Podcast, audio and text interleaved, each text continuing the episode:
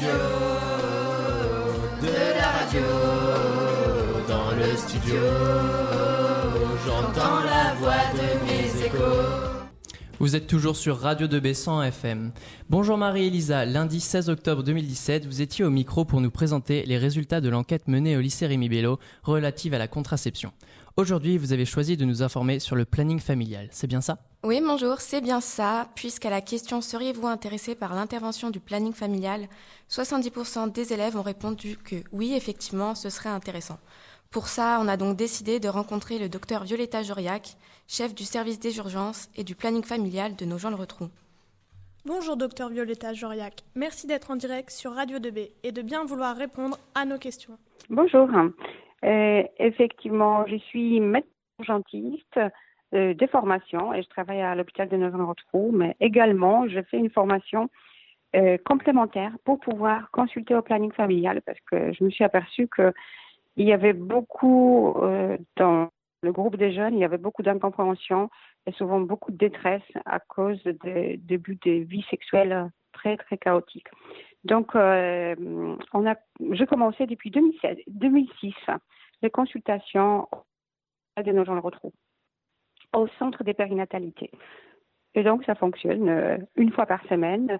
Vous voulez que je vous donne des détails concernant cette, ces consultations ou? Euh, Oui, on aimerait Allô? bien. Voilà. Donc, ça se passe une fois par semaine.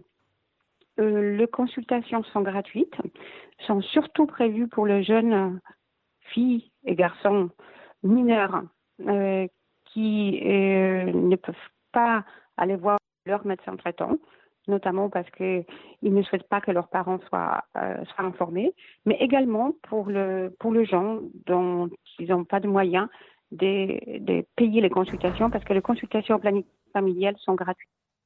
Donc, si par hasard je suis absente, il y a toujours des sages-femmes qui sont prêtes à répondre aux questions, voire euh, proposer un traitement si nécessaire en, en cas d'urgence.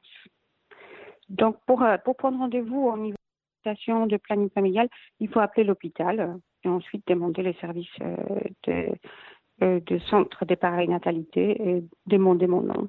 Voilà. D'accord. Et est-ce que les jeunes filles mineures qui viennent au planning familial sont-elles le plus souvent seules ou accompagnées de leurs parents? Mais justement, c'est ça qui est, qui est important. Les jeunes qui viennent au planning familial, ils n'ont pas du tout besoin d'être accompagnés de leurs parents. Ils viennent avec leurs parents et ça de problème. Par contre, j'explique ensuite aux parents que je souhaite discuter qu'avec le jeune parce qu'il y a des sujets qui ne sont pas faciles à aborder en présence de, des adultes et notamment en présence des parents.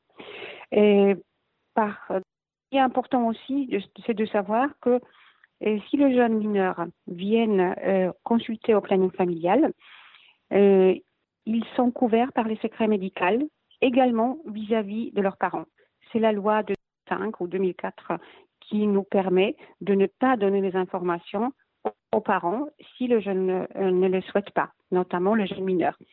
On insiste quand même auprès de ce jeune pour qu'il pour en parle, pour qu'il parle à ses parents, euh, mais si ça arrive que vraiment il y a une situation de difficulté de communication, nous sommes tenus au secret euh, professionnel et secret médical, même vis-à-vis des parents des jeunes mineurs. Très important euh, pour, dans certaines situations, notamment dans les situations où il y a un, euh, un risque de, par exemple, interruption volontaire de grossesse. Et dans ce genre de situation, c'est très, très compliqué, voire même de prendre la décision ne pas la prendre quand on est mineur. Mais euh, ces situations-là, souvent on propose aux jeunes d'en parler à ses proches. Pas. Là, euh, ça suffit juste qu'il qu'il soit accompagné d'une personne adulte, personne de confiance, pour prendre euh, et pour, prendre ce genre de décision, notamment d'IVG, et pour continuer la, poursuite des traitements, euh, de traitement ou intervention chirurgicale. Ça dépend à quel moment de grossesse on est. Mais bon, j'espère qu'on n'arrivera pas à, à, une situation où il faut envisager IVG. C'est pour qu'il vaut mieux prévenir, venir plutôt au planning familial pour qu'on puisse discuter des moyens de contraception, des débuts de la vie sexuelle, voir quels sont les risques et quels sont les inconvénients uns et des autres. Je parle des traitements par la pilule, mais il y a également les dispositifs sous-cutanés. Il y a également d'autres moyens de contraception, mais en parler quand on se voit tête à tête. Je pense que c'est beaucoup plus facile euh, pour, un, pour le jeune euh, fille et garçon de discuter de tout ça.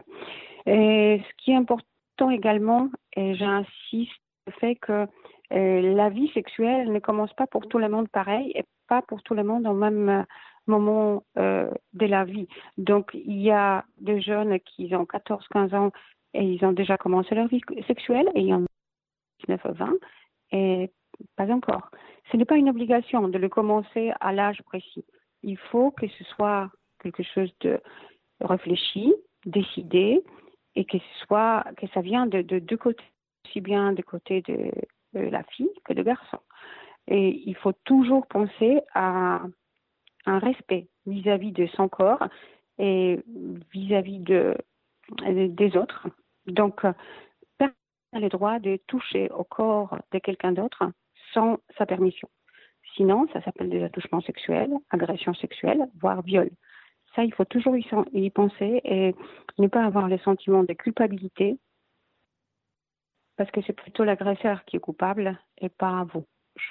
j'en parle en connaissance de cause parce que je suis également médecin légiste et je travaille dans une unité médico-judiciaire où les situations souvent sont, dramatiques les jeunes filles, les jeunes garçons euh, se trouvent dans une détresse extraordinaire.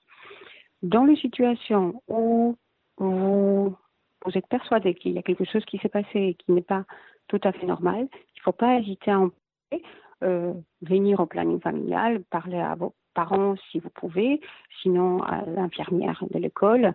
Euh, évitez vous d'étaler sur, sur les réseaux sociaux.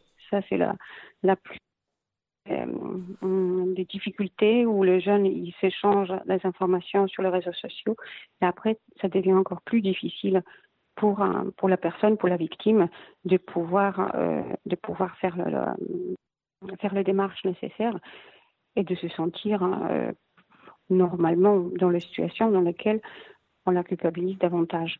Donc pour éviter ce genre de situation, je vous conseille quand même, je conseille à la jeunesse de faire très à tout ce qui est l'alcool, la drogue, parce que ça désinhibe très très facilement.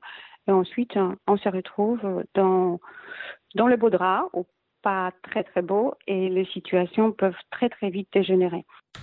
Donc, il est très très important à y penser. Pensez à, à, à, vous respecter vous-même, à respecter les autres, et notamment dans euh, les premiers pas de la vie sexuelle, hein, de vos vies sexuelles, et dans les décisions euh, de passer à l'acte sexuel.